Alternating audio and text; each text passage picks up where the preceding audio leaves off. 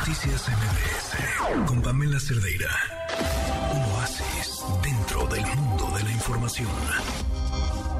Adán Serret, ¿cómo estás? Devuélveme la fe en la humanidad, porque les vamos a pasar un mensaje más adelante que se las quita. Entonces, por lo menos un ratito de felicidad. ¿Cómo estás? Hola Pam, qué gusto de saludarte. Claro que sí, creo que en general eso es lo que uno intenta hacer cuando se acerca a la literatura. Y sabes, me encanta que le hayas puesto oasis dentro de la información porque me parece que eso es la literatura.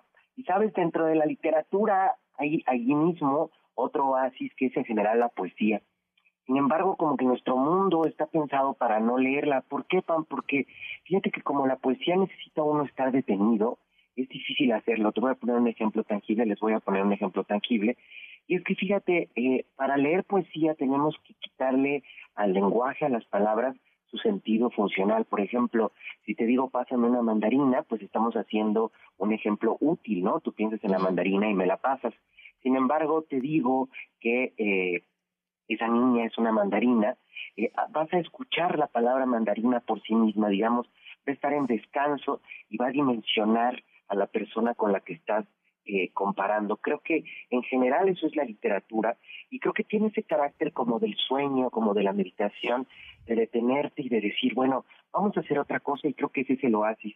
En este caso, pensando justamente en eso, traigo un libro de poesía bellísimo de una escritora eslovaca que se llama María Ferenkova, eh, se llama Tierra Negra del Poemario, está traducido por Lucía Duero en esta bellísima editorial que se llama Paso Roto, que solo hacen poesía y en realidad son una, una, un bálsamo para tranquilizarse, la poesía para de repente sentarse. Y sabes, lo que es interesante es que las propias palabras, cuando uno abre un libro y no está la prosa acomodada, es decir, las palabras ahí apretadas en renglones, sino están sueltas y por ahí andan nadando y moviéndose, pues eso puede desconcertarnos, pero una vez que nos aplicamos a ese lenguaje, creo que es muy eh, eh, revitalizante. Por ejemplo, me gusta mucho que este libro, Tierra Negra, comienza a ser una de las cosas fundamentales de la poesía. Por ejemplo, saber que cualquier cosa que decimos de nosotros, Pam, siempre estamos contando algo, ¿no? Si me dices, ¿quién eres Adán? Te tengo que decir dónde nací, te tengo que contar una historia, ¿no?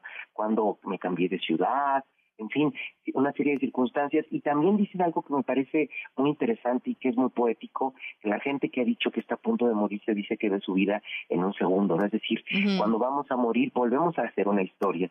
Entonces aquí comienza nada más y nada menos esta poeta eslovaca, que me parece además muy generosa con el comienzo de, de, la Tierra, ¿no? Dice aquí, el mundo fue creado por una explosión de luz, ¿no? Me parece que es algo tan hermoso como decir, este mundo fue una explosión de luz, luego empieza a hablar de unas cosas hermosas de la galaxia, pero cuando se pone a hablar de la Tierra, fíjate que, que, que, que, de qué manera expresa qué es la Tierra. Creo que la poesía se mueve en lo concreto y dice aquí, por ejemplo, la Tierra, dos puntos, cuerpos alargados, la nebulosidad, vuelas o nadas.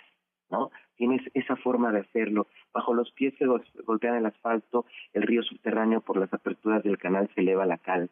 Eh, creo que vas descubriendo las palabras, está traducido de una forma muy musical, pero también empiezan a hacer los poemas de repente interpelarse, ¿no? Empieza a ver poemas donde quien está contando, quien nos está diciendo esto, le habla a la persona de quien está enamorado, de la persona a quien está sufriendo, y todo tiene que ver con la tierra, ¿no, Pam? Creo que, por desgracia, tenemos en las noticias, quizás vas a decir algo muy fuerte sobre esto, pero es lo que sucede en Turquía o en Siria, ¿no? Cuando la tierra se expresa de una forma muy dura, pero quizás como los seres humanos somos parte de eso, ¿no?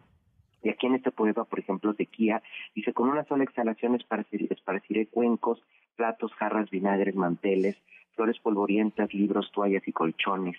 Eh, eh, romperé las ventanas sucias, descargaré la tierra, te arrancaré con tus raíces, te regaré con la saliva y te dejaré secar.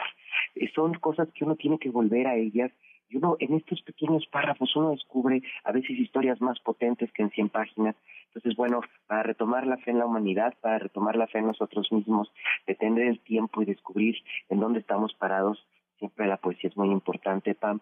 Sé que es complicada, pero bueno, de repente no está mal echar allí una sugerencia, ¿no? Y eh, ver a quién se le, se le pega, a quién se nos pega y ser un poco más felices.